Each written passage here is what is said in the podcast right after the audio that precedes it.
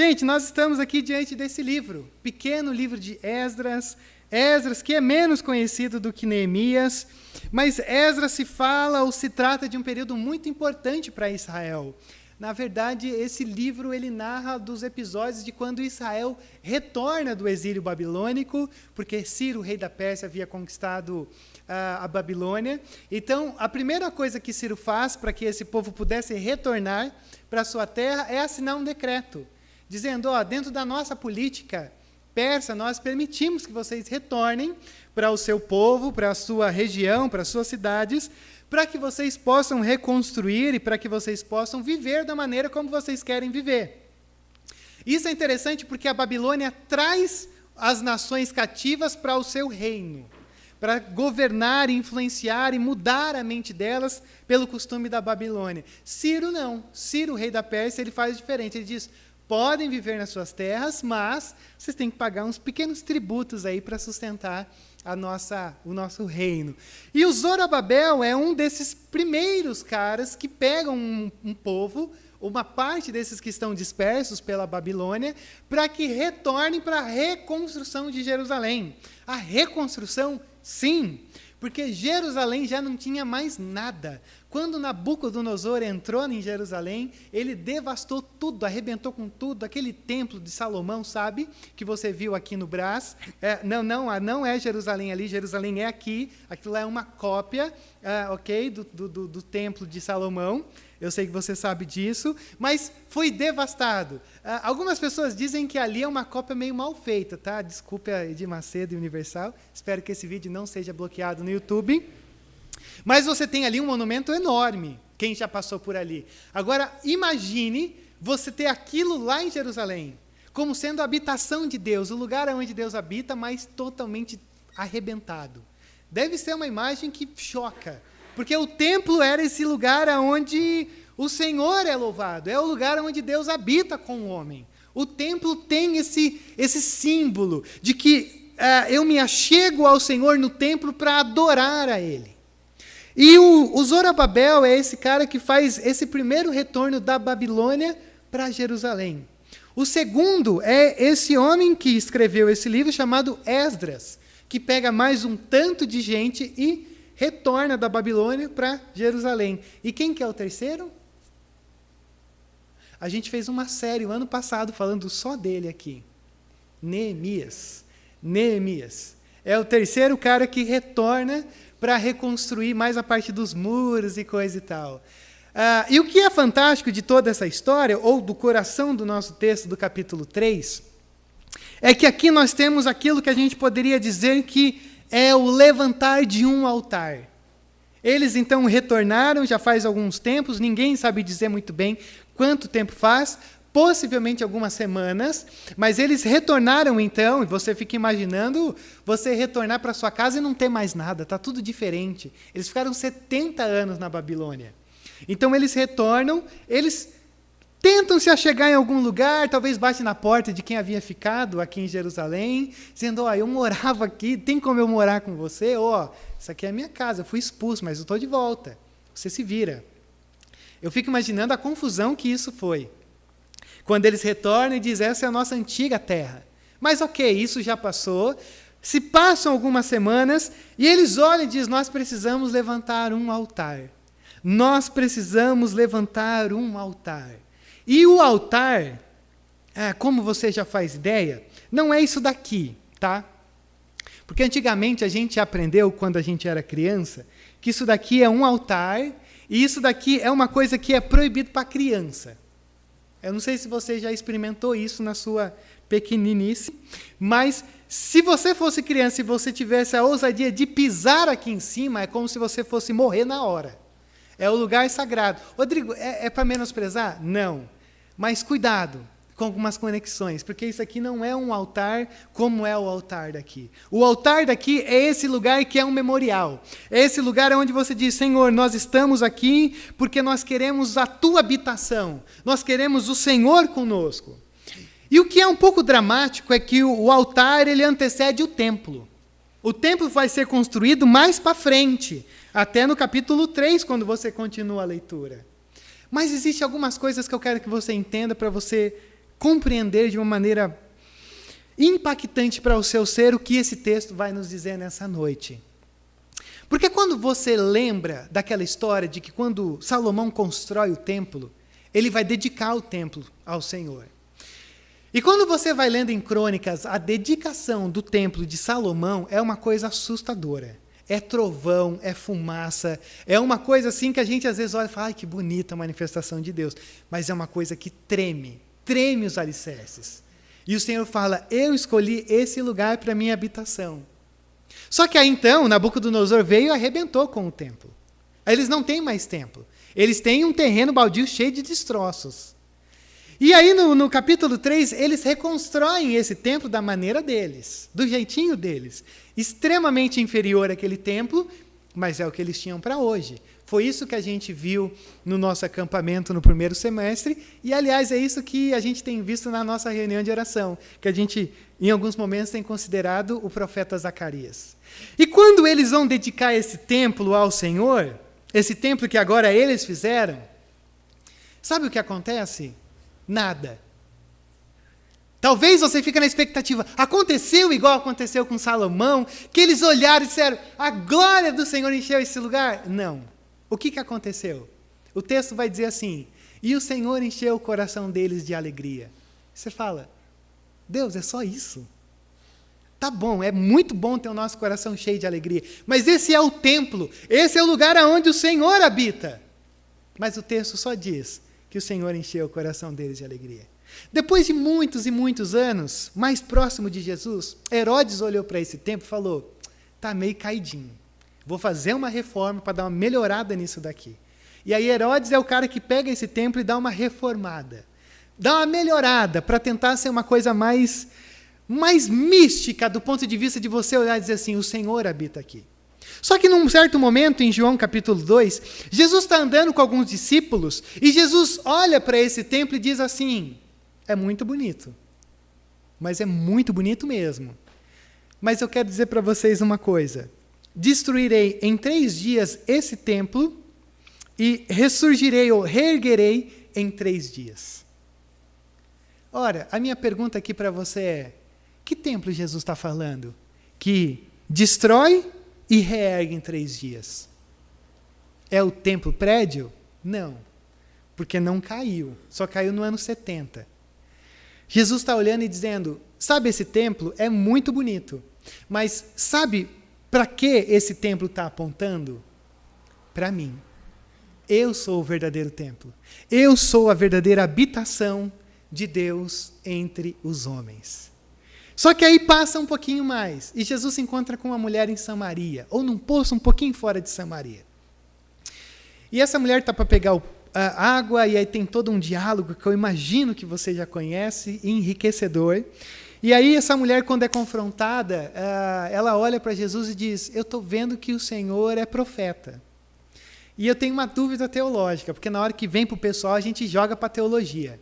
Na hora que começa a te apertar, você fala assim: Jesus, me diz uma coisa. Ah, ah, ah, como funciona a salvação? É supralapsariano ou infralapsariano? Só para você ter uma ideia. A gente disfarça, a gente corre para um outro lado. E aí Jesus olha para essa mulher e diz: Ó, a grande questão não é adorar aqui ou adorar em Jerusalém. A grande questão é: os verdadeiros adoradores adorarão o Pai em espírito e em verdade. Não se trata de estruturas, não se trata de prédios, não se trata de templo. Se trata de adoração em espírito e em verdade. Segura que já já eu vou entrar no texto bem rapidinho. Quando você olha para Atos capítulo 2, você vai ver que os discípulos estão reunidos e é o episódio do Espírito Santo. O Espírito Santo ele vem e ele invade aquele lugar. E aí você vai ver o texto dizendo que quando eles olhavam um para os outros, havia como se fosse uma tocha de fogo sobre a cabeça deles. Uma tochinha de fogo, bonitinha, assim na cabeça deles. Cada um deles tinha uma. E essa é a representação do Espírito Santo sobre a vida dos discípulos. Ora, quando você vai lá no Antigo Testamento, antes de ter templo, eles tinham um tabernáculo. O tabernáculo era esse lugar onde eles iam caminhando e você tinha uma nuvem de dia. A nuvem conduzia o tabernáculo. O tabernáculo é o Deus entre nós, o Deus habitando entre nós. E à noite você tinha uma tocha de fogo que iluminava o caminho e o tabernáculo ali. Quando o tabernáculo ele era colocado num lugar ou, ou ele era erguido num lugar, a tocha de fogo vinha sobre o tabernáculo. E o que, que isso significa? Significa que eu escolhi esse lugar para ser o meu templo. Eu escolhi esse lugar para ser a minha habitação. E aí eu quero que você preste atenção. Quando Atos capítulo 2 aparece tochas de fogo sobre a cabeça dos discípulos, o que, que isso significa? Que agora os discípulos são o templo do Senhor. Os discípulos são a habitação do Senhor. Ah, Rodrigo, que coisa bonita. Seria tão bom se a gente fosse assim. Paulo escreve em 1 Coríntios, capítulo 3, verso 16. Meus irmãos, vocês estão vivendo um pé de guerra danado. Não se esqueça que vocês são o templo de Deus. Não se esqueçam. Lá para frente, mais um pouquinho, mais pé de guerra, que a gente, aliás, começou a estudar hoje na escola dominical. Jesus, uh, Paulo, olha para essa, essa igreja e diz: Não se esqueça que os corpos de vocês são o templo do Espírito Santo. O que, que isso significa? Houve um movimento Desse lugar habitável, estrutura, físico, concreto, tendo, o que quer que seja, o Senhor falou: tudo isso só apontava para uma coisa. A partir de agora, vocês são a minha habitação. Eu habito no coração de vocês. Eu habito em quem vocês são. Essa tocha de fogo dizendo, agora eu habito em vocês.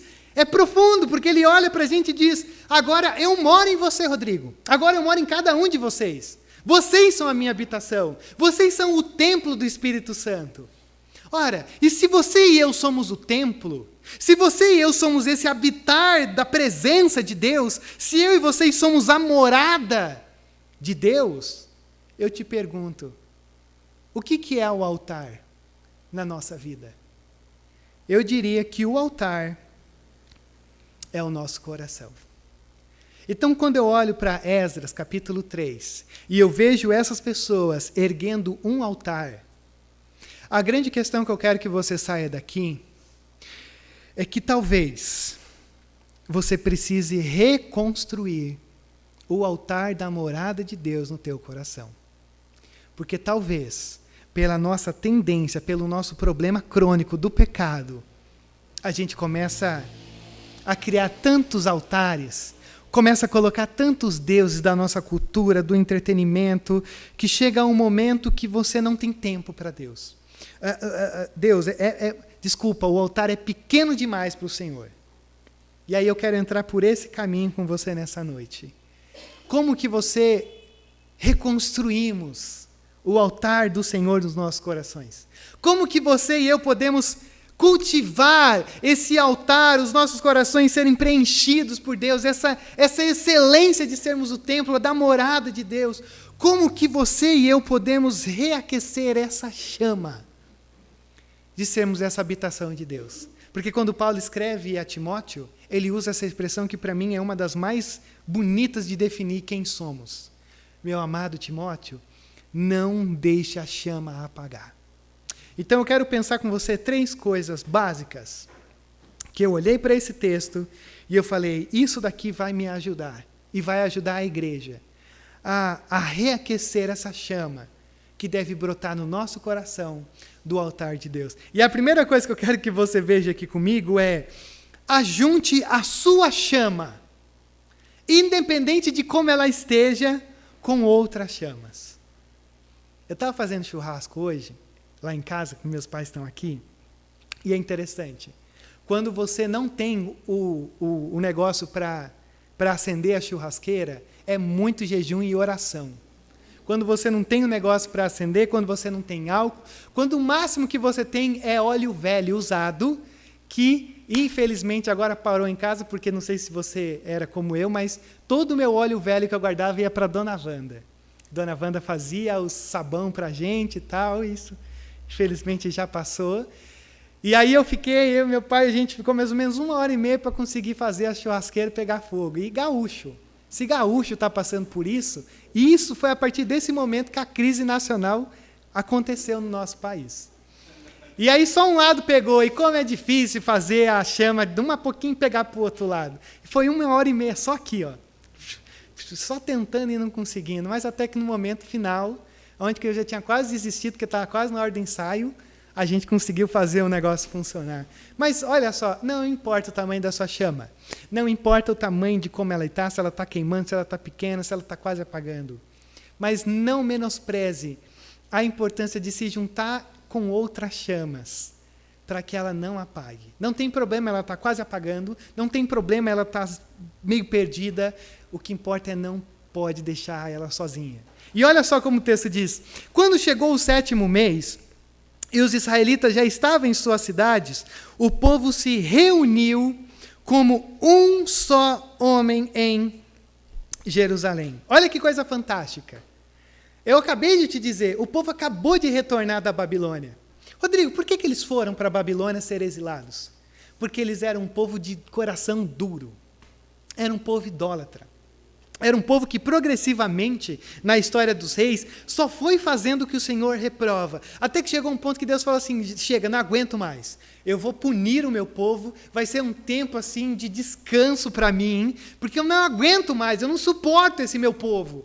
Esse meu povo é muito do mal. E eu fiquei olhando para isso e disse: olha que coisa fantástica. Esse povo está chegando com um histórico ruim. Olha, não foi fácil viver na Babilônia. Mas agora esse povo se reúne como um só, nesse ajuntamento santo. E o que, que eu quero dizer com isso? Sabe que cada um de nós aqui chega nesse momento com uma história, né? Cada um de nós aqui, nesse momento, nesse lugar, chega nesse culto comunitário com uma história. Às vezes de frustração, às vezes de alegria, às vezes de dúvida, às vezes de quase sem fé alguma, mas a grande questão é: cada um de nós chega de alguma maneira aqui. E o que é mais maravilhoso de tudo isso é que a graça sempre nos permite chegar aqui, independente da nossa semana, independente das bobagens, independente dos exílios que a gente enfrentou. Independente das idolatrias que a gente entrou e se afundou e mergulhou e bebeu e se, e se embebedou das idolatrias, daquilo que arranca o nosso vigor, daquilo que arranca a nossa visão, daquilo que arranca a nossa missão. E o que é encorajador nesse texto é você perceber que esse povo tem a ousadia de que, mesmo estando sofrendo as consequências de um exílio, de terem sido punidos, corrigidos por Deus, eles ainda estão ali. E quantos de nós, às vezes, não se acha digno desse lugar? Quantos de nós, muitas vezes, olha para o que a gente está passando e a gente não olha para esse lugar como um lugar de esperança? Como um lugar que, Deus, eu não faço ideia, ou Deus, ó, eu estou sofrendo, Deus, está visível, mas ó, eu estou aqui. Eu estou aqui porque eu entendo que o meu lugar é aqui. Então, quando eu olho para isso, para esse povo, nesse momento, eu percebo uma coisa muito fantástica. Esse povo tinha o ajuntamento santo como uma prioridade na vida deles. Não era uma alternativa. Não era uma coisa assim, ó, oh, se der, eu vou. Não. Era uma prioridade. Era sobre quem eles eram. Era sobre o norte que eles deveriam tomar as decisões ao longo e a partir desse momento. Então, quando a gente olha para esse texto, é fantástico perceber de como a gente pode fazer um link com o culto, essa celebração que a gente faz aqui. Essa celebração que tem um tom de celebração, porque tem tanta coisa que acontece aqui, que é um culto, que é uma celebração, mas às vezes acontece com 15 minutos de conversa ali na calçada. Mas voltando para isso daqui, consegue ver o quanto que nós precisamos olhar para esse momento com prioridade?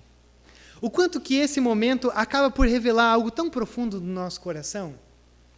Sabe, algum tempo atrás, há muito, muito tempo atrás, eu li uma biografia que eu não tenho certeza se foi do JMC, do João Manuel, ou José Manuel da Conceição, que foi um, um cara que, que foi um missionário aqui, e é uma história é, é, é tensa, porque esse cara morreu como se fosse meio indigente, mas ao mesmo tempo ele, ele, ele, ele varreu o evangelho assim em vários lugares da onde a gente conhece aqui, tudo andando, uma, uma figura, um ícone, assim, tanto que o JMC lá do Mackenzie usa o nome dele como uma homenagem. Ou se foi um cara chamado Robert Kelly, que escreveu alguns hinos que a gente tem aqui, que pregou lá na Ilha da Madeira. Mas eu me lembro que eu olhei para é, essa biografia, que eu não sei qual dos dois são, e ele falou uma coisa que eu achei tão, tão impactante que lá, lá atrás, na minha adolescência, eu falei, cara, que coisa linda. E o que, que ele falou? Ele falou que conforme ele pregava o evangelho, as pessoas se convertiam. E sabe o que destacava essas pessoas das pessoas ah, que não estavam envolvidas com as coisas de Deus? É que essas pessoas tinham um zelo pelo domingo. Essas pessoas que se convertiam, a primeira coisa que fazia com que elas fossem reconhecidas é o pessoal que não abre o comércio do domingo. O pessoal que só vai para a igreja no domingo. Ora, você deve lembrar que alguns anos atrás ah, só tinha no domingo. É que vocês estão em São Paulo, então eu me esqueço disso. Mas no interior só tinha gente no domingo com Bíblia aqui debaixo do braço. Era um negócio, era um. É, é, quase tornou uma fantasia, assim, uma coisa absurda. Era só a gente pegando ônibus, embora lá em Pedrinhas não tinha ônibus, tem nem sinaleiro, imagina ônibus. Mas só tinha crente no domingo, nas ruas. Porque era o dia separado para isso. Era o dia a gente. É, meu Deus, eu já ouvi tanta história de vocês aqui, de gente que pegava e fazia a pé os negócios, no barro, na chuva, com criança e tal. Tem uma enxurrada de histórias. Mas você lembra como é que nós éramos o povo do domingo? Nós éramos o povo do domingo. A gente tinha isso tudo como uma prioridade. A gente tinha tudo isso aqui como se fosse uma coisa. Meu Deus, eu, eu não consigo nem pensar em não estar na comunidade. Eu não consigo nem pensar assim em, em como eu conseguiria chegar na segunda se eu não passasse no domingo. Sabe por quê? Porque eu poderia cometer um erro feio, dizendo aqui que nós somos o povo do domingo. Mas eu não posso fazer isso. Porque nós somos o povo a partir do domingo. Nós somos o povo que parte do domingo. Sabe por quê? Porque o domingo é esse dia que nós chamamos de o dia do descanso. E para quem participa das coisas da igreja aqui, é mais trabalho do que trabalhar fora, eu sei. Porque o pessoal da música, quatro horas tem que estar aqui, por exemplo. E eu imagino que para sair de casa, se arrumar, tomar banho e tudo mais, ah, é muito cedo. Mas olha só que coisa fantástica. Nós, nós vivemos a partir desse dia. Porque esse é o dia que nós somos lembrados quem somos. Esse é o dia que nós somos varridos por uma enxurrada de verdades que nós ouvimos ou cantamos, que nos lembra quem somos, para que na segunda, na terça, na quarta, na quinta, na sexta, no sábado, a gente ainda consiga não enlouquecer no meio de uma cultura que a todo momento vai tentando dizer quem você é. Então nós somos esse povo a partir do domingo esse povo que se reúne nesse lugar, que muita gente não entende, mas que nós olhamos para esse lugar, para esse momento e dizemos: Deus, alegrei-me com os que me disseram: Vamos à tua casa. Porque esse é o lugar onde a gente regula a nossa visão. E, e é por isso que essa, esse é o primeiro ponto. Uh, independente de como você esteja, mas esse é um lugar onde as nossas chamas podem ser aquecidas, assopradas e reerguidas umas com as outras. Ontem a gente tomando café, Nonô falou uma, uma expressão que eu achei tão interessante. É, o, o cuscuz no Nonô, eu não preciso nem fazer uma introdução aqui, né? Porque já virou uma coisa até às vezes mais esperada do que o culto. Estou brincando, isso não, isso também não. Isso também não. Que aí já é a idolatria do cuscuz. Vou fazer um sermão falando sobre isso. E o, o, o cuscuz. O Nonô falou um negócio assim, ele falou assim, cara, o, o cuscuz, ele, ele une, ele junta. Eu falei, cara, total. Não é só a gente estar tá aqui. O que muitas vezes gera um diferencial é que a gente vai lá para o fundo e a gente já... Gente, olha o tanto de coisa que a gente tem. Olha o tanto de oportunidades de crescer juntos, de fazer bobagem juntos. É infinitas. E geralmente tudo acontece a partir daqui. E não é à toa que quando você vê é, as pessoas que não estão aqui, elas, elas também não vão estar de segunda a sábado com a gente. Geralmente, não é uma, não é uma doutrina isso, mas é uma percepção minha. Quem mais se engaja com as coisas e as demandas altíssimas que a gente tem aqui na igreja, está no domingo. está com a gente aqui nessa celebração. Está aqui com a gente dizendo, Pai, queremos mais, precisamos de mais. Mas essa é só a primeira coisa. A segunda coisa que eu quero que você veja aqui comigo, para reaquecer essa chama do teu coração, é que você precisa reconstruir o altar do Senhor sobre os altares idólatras do teu coração. Sabe, o Calvino, que é o pai da nossa teologia, vamos assim dizer, ele diz que o nosso coração é uma fonte inesgotável de ídolos. Você tira um e já constrói dois. Você tira dois e já construiu quatro. A gente vai construindo a todo momento. E olha só o que, que o texto diz. Verso 2. Então Jesua, filho de Je Josadaque, seus colegas os sacerdotes e Zorobabel, filho de Sealtiel, e seus companheiros começaram a construir o altar do Deus de Israel para nele sacrificarem holocaustos conforme o que está escrito na lei de Moisés, homem de Deus, apesar do receio que tinham dos povos ao redor. Construíram um altar sobre a sua base e nele sacrificaram holocaustos ao Senhor, tanto os sacrifícios da manhã como os da tarde. Você tem sumo sacerdote, colegas, sacerdotes, uma autoridade civil, companheiros, várias pessoas aqui se juntando para o quê? Para construir o altar do Senhor. E o que é fantástico é que a impressão que dá é que, ora, é, antes de um altar você precisa de um templo, mas não tem tempo para isso. A gente precisa resgatar isso. A gente precisa é, é, entender que antes de reconstruir as nossas casas, antes de alinhar a cidade, antes de fazer todo um movimento, o altar do Senhor precisa ser reconstruído. E perceba então o que, que a gente tem aqui. Não é só a prioridade do, do ajuntamento, é a prioridade da adoração. Eles estão dizendo, oh, pode ser que alguns de nós está meio em dúvida do que vai fazer no futuro, como vai trabalhar, como vai reconstruir. Não tem base, não tem é, é, é tanta coisa para a gente conseguir fazer a cidade acontecer. Mas sabe, antes de qualquer coisa a gente precisa adorar. Antes de qualquer coisa, nós precisamos adorar. E o povo se reúne para quê? Para adorar a Deus. Vamos, vamos construir, vamos planejar, vamos, vamos porque nós precisamos disso. E aí eu começo a me perguntar: quantos de nós ainda olham para o culto, para essa celebração e dizem assim: Vamos que nós precisamos ir. Vamos, ó, filho, filha, marido, esposa, quem quer que seja, pelo amor de Deus, toma banho logo que a gente vai chegar atrasado. Quantos de nós ainda sofrem com isso?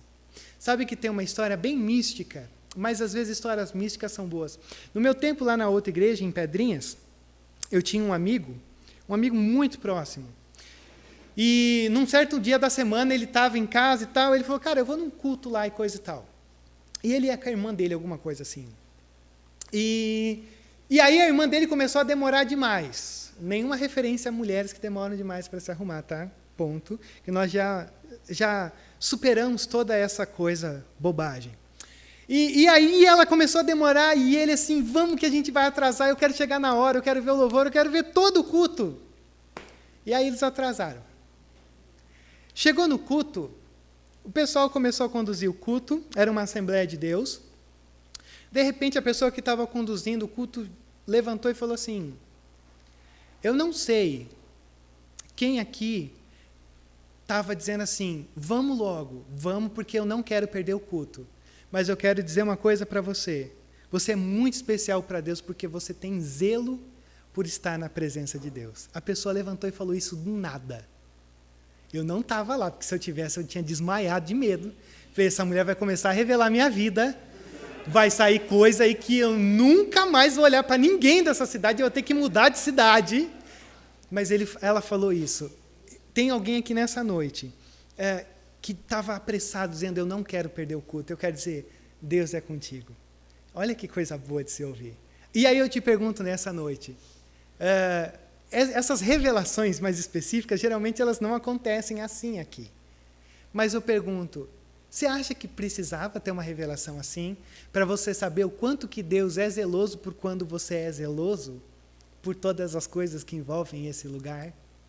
Você acha que Deus precisa usar a minha voz, eu olhar para você e dizer assim, assim diz o Senhor, para você saber o quanto que Deus zela e tem prazer naqueles que olham para tudo isso aqui e olha e diz, Rodrigo, obrigado, porque a tua semana inteira foi planejada para você chegar lá à noite e você pregar tranquilo, embora sempre tremendo, mas obrigado, porque assim, você se preparou para estar lá à noite. Não foi de qualquer jeito. Não foi se der tempo. Não foi assim, ah, não, ó, no meio de tanta coisa. Eu estou aqui, Deus, porque eu tenho prazer. E por que, que eles têm prazer?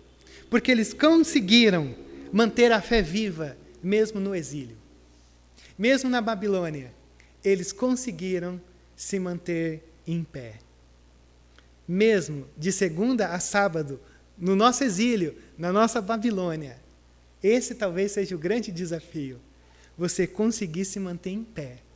Para chegar aqui no domingo e dizer, Pai, obrigado, porque eu não caí, eu não morri, eu estou aqui para te agradecer e pedir que esse exílio de segunda a sábado, essa Babilônia, que isso não faça com que o meu coração se perca, mas que eu consiga me manter fiel, mesmo vivendo na Babilônia. E aí, se você precisar de encorajamento, leia Daniel. Como viver na Babilônia? Sabe que às vezes a gente olha para tudo isso e é interessante, porque grande parte da, da, da, do Brasil a gente vive uma crise evangélica. Uma crise evangélica porque quase todo mundo que a gente conversa é evangélico. Não sei se você já percebeu isso. E às vezes eu fico olhando para a igreja e você sabe que a, a, a história dos dez, dos dez leprosos ela é perfeita porque ela caracteriza muito quem é a igreja hoje. Quantas pessoas. Aliás, uma pergunta: quanto que eram os dez leprosos? Quantos que eram os dez leprosos? Só para ver se você está comigo. Uh, os dez foram curados. Quantos voltaram para agradecer barra adorar Jesus? Um. Dez buscaram. Dez foram mas só um adorou. Consegue ver a atenção? Tem muita gente que está buscando. Jesus, tenha misericórdia de nós. Mas quantos estão dobrando os joelhos diante desse Jesus? Esse é o grande diferencial. Mas quando eu digo para você, vai eliminando os, os ídolos do seu coração e vai colocando Jesus, Sabe por quê? Se você olhar para esse texto aqui, ele tem uma tradução na nossa língua que é uma tradução meio estranha. Olha o verso 3 comigo.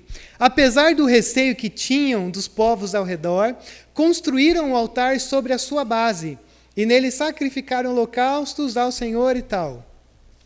Parece que o povo está um negócio meio assim, sabe? A gente está aqui cantando, alegre, aí a gente fica olhando o pessoal da rua e fica assim: caramba, será que alguém está pensando mal da gente? Parece que é um negócio meio. Pô, a gente está aqui, mas será que não está pegando mal aí? Não, o que está acontecendo aqui não é isso. O que está acontecendo aqui é o seguinte: algumas pessoas dizem, os estudiosos, que uh, os samaritanos, que aí começa esse conflito, haviam construído um altar na base do altar que era o altar do templo.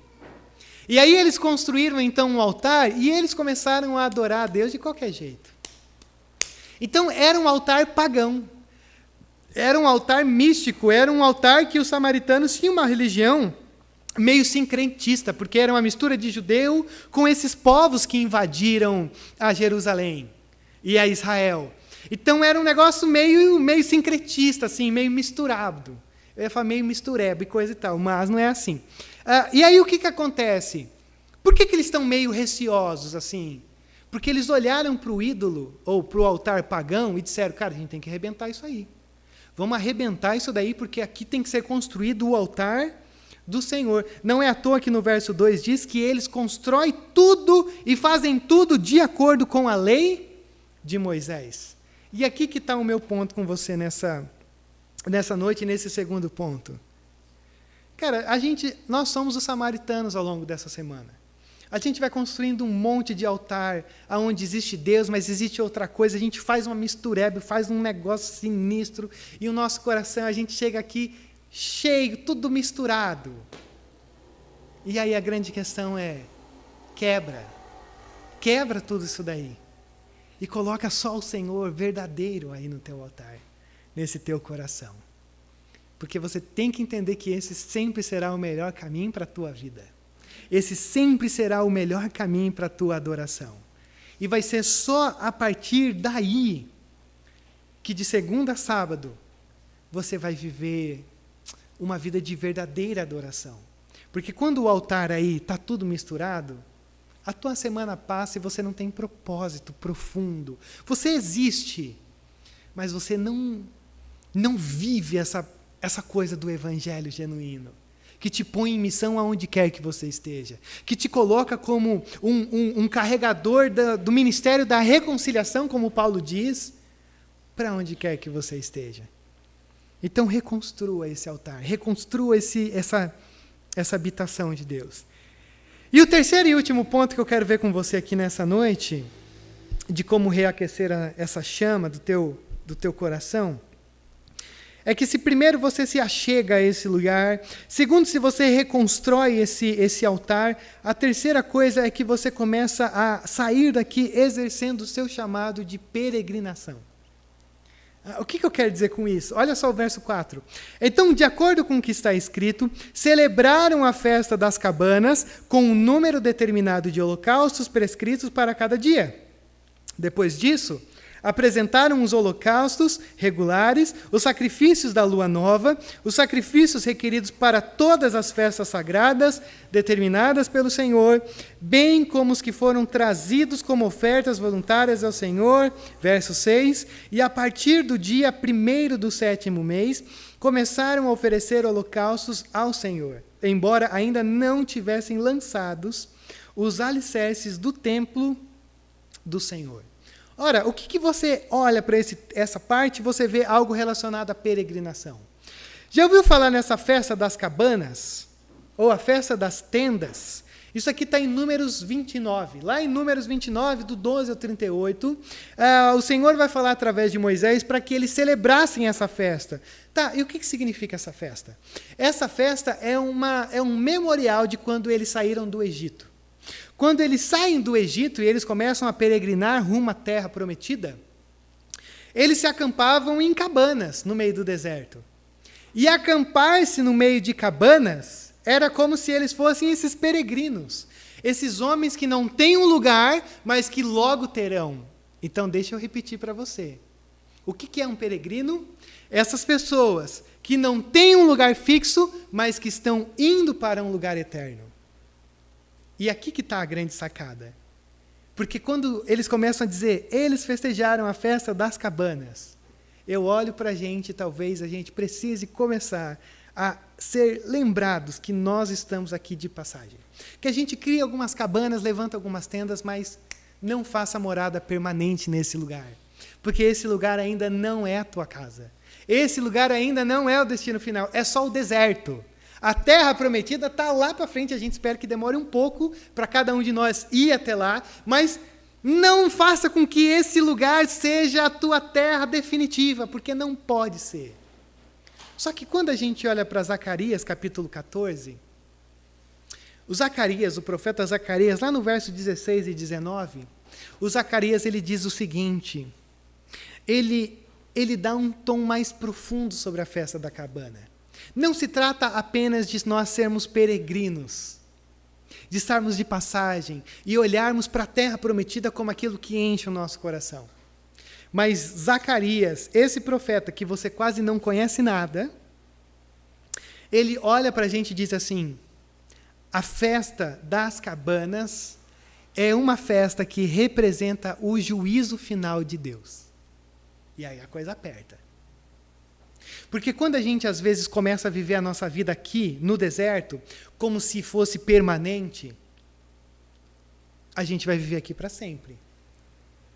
No deserto, afastado de Deus, conhecido como o inferno, o lugar eterno de sofrimento e dor, porque estaremos diante do Senhor lá na frente, mas nunca conseguiremos. Logo, logo eu vou trazer um sermão aqui em Apocalipse que vocês eu estou segurando ele um pouco, porque é um, é um pouco pesado, mas extremamente necessário. O inferno é o inferno porque é o lugar onde você vê Cristo, os santos e a terra prometida, o céu, e você está aqui na condenação eterna. E você nunca pode chegar lá. Isso faz ser o inferno ser o inferno. Você sempre está próximo, mas você nunca entra. Você sempre está ali, mas você nunca experimenta. Isso é o que o inferno faz ser extremamente dolorido. E a festa da cabana vem logo após a colheita. E a colheita, então, tem esse simbolismo através de Zacarias para mim, para você nessa noite, que ele diz assim: não se engane, Deus daqui a pouco vai chegar passando o rodo, fazendo uma colheita geral, e aí a grande questão é: aonde você estava? Aonde você estava?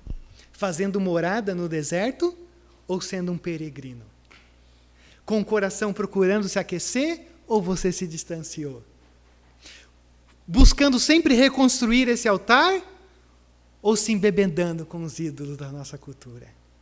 Por isso que nós somos chamados a viver como os peregrinos, como esses homens e essas mulheres que entendem que tudo isso é temporal. E eu uso do que tem aqui na temporalidade, mas a, tempera a temporalidade não consome quem eu sou. Porque a partir do momento em que as coisas dessa vida consomem a minha agenda tanto que eu não tenho espaço para as coisas de Deus, específicas de Deus, cuidado. Porque talvez o deserto está começando a ser a sua morada fixa. E aí, como ele termina? Verso 7. Então eles deram dinheiro aos pedreiros e os carpinteiros e deram comida, bebida e azeite ao povo de Sidom e de Tiro, para que pelo mar trouxessem do Líbano para Jope toras de cedro, o que tinha sido autorizado por Ciro, o rei da Pérsia. Veja só. Eles olharam e disseram assim: não, vamos reconstruir tudo, ó, manda dinheiro, financia. Mas, Rodrigo, é, é um tempo de reconstrução, é um tempo de incerteza. Não, não. A adoração está em primeiro lugar na nossa vida. Que os nossos dons, as nossas ofertas, tudo possa ser entregue a esse Deus. Que texto maravilhoso esse daqui. Esdras capítulo 1, é, capítulo 3, do verso 1 ao verso 3. E o que eu trago para você nessa noite pode ser resumido numa coisa muito simples, três expressões claras e simples. Primeiro, ajunte-se. Não se isole, não fique sozinho, não ache que a vida cristã pode ser vencida sozinho, porque isso não rola. Deus sempre conjuga as coisas no plural, inclusive a igreja. Segundo, reconstrua-se. A nossa tendência sempre é começar a criar vários ídolos no nosso coração e levantar altares. Mas isso é normal, como eu falei na escola dominical. Normal não que está beleza, mas normal porque é a nossa inclinação. O seu papel e o meu papel é quebrá-los, para a gente começar a reconstruir o altar com o Senhor do universo. Mas a terceira coisa é peregrine-se. Peregrine-se. Use as coisas desse mundo, mas, mas não deixe com que elas te usem. Porque daí você acaba por perder aquilo que realmente é necessário para a tua caminhada. Então, quando a gente olha para tudo isso, eu fico me perguntando uma única coisa: qual altar irá prevalecer no teu coração? Qual altar tem prevalecido nesse momento sobre o teu coração? Se você é um templo, a grande questão é: quem está habitando aí dentro? Você ou o Senhor? Geralmente é a gente. Mas talvez essa seja uma boa oportunidade para a gente olhar e dizer: Senhor, já faz um tempo. Senhor, estou aqui de novo. Seja como for, eu quero convidar você nesse momento a curvar a sua cabeça para nós gastarmos um tempinho em oração. Oração onde nós possamos derramar, confessar nos colocar diante desse Deus para que realmente essa todas essas verdades que a gente lê, que a gente ouve, que a gente sabe, possam ser uma oportunidade de nós nos reencontrarmos com a reconstrução desse altar. Pai, nós te louvamos por essa oportunidade. Te louvamos porque sempre vemos a tua boa mão sobre nós, mesmo sendo quem somos mesmo diante das nossas fragilidades, mesmo diante das nossas inclinações naturais, mesmo diante do nosso pecado. Pai, há tanta coisa que, que vai nos tirando do foco certo. Mas nós te pedimos nessa noite, pela, pela graça que há em Ti, pela bondade que há em Ti, para que mais uma vez nós possamos nos encontrar com a Tua glória. Que mais uma vez nós possamos encontrar essa glória dentro de nós Deus, tua, o teu povo está aqui. O teu povo com os seus jeitos, com as suas crenças, com as suas visões, com seus achismos, com as suas maneiras de enxergar tudo isso. Mas a igreja é tua e nós pedimos que nesse momento o Senhor direcione as nossas, as nossas visões de quem o Senhor é e de quem somos e nos coloque no centro da tua vontade. Essa é a nossa oração nessa noite. Confessamos e reconhecemos os nossos pecados, não, não como deveríamos e, e não na profundidade que deveríamos, mas estamos aqui para pedir que o Senhor vasculhe o nosso ser e tire tudo de nós que nos afaste de Ti, e pese a Tua mão sobre a nossa mente, o nosso coração, de hábitos que temos e que tem nos afastado ou que tem construído outros ídolos em nosso coração. E o Senhor não habita num coração dividido. Não há como servirmos a dois senhores. Então, Deus, que escolhemos ou possamos escolher, é, é, decidir escolher pelo Senhor. Essa é a nossa oração. Porque os ídolos não morreram em nosso lugar. Os ídolos não pagaram o preço mas o teu filho Jesus nos reconcilia contigo e nos faz ser essa tua habitação. É no nome de Jesus que nós oramos, consagrando o pão, consagrando o suco também, como representando o teu corpo e o teu sangue que foi vertido por cada um de nós. No nome de Jesus. Amém, Deus. Amém.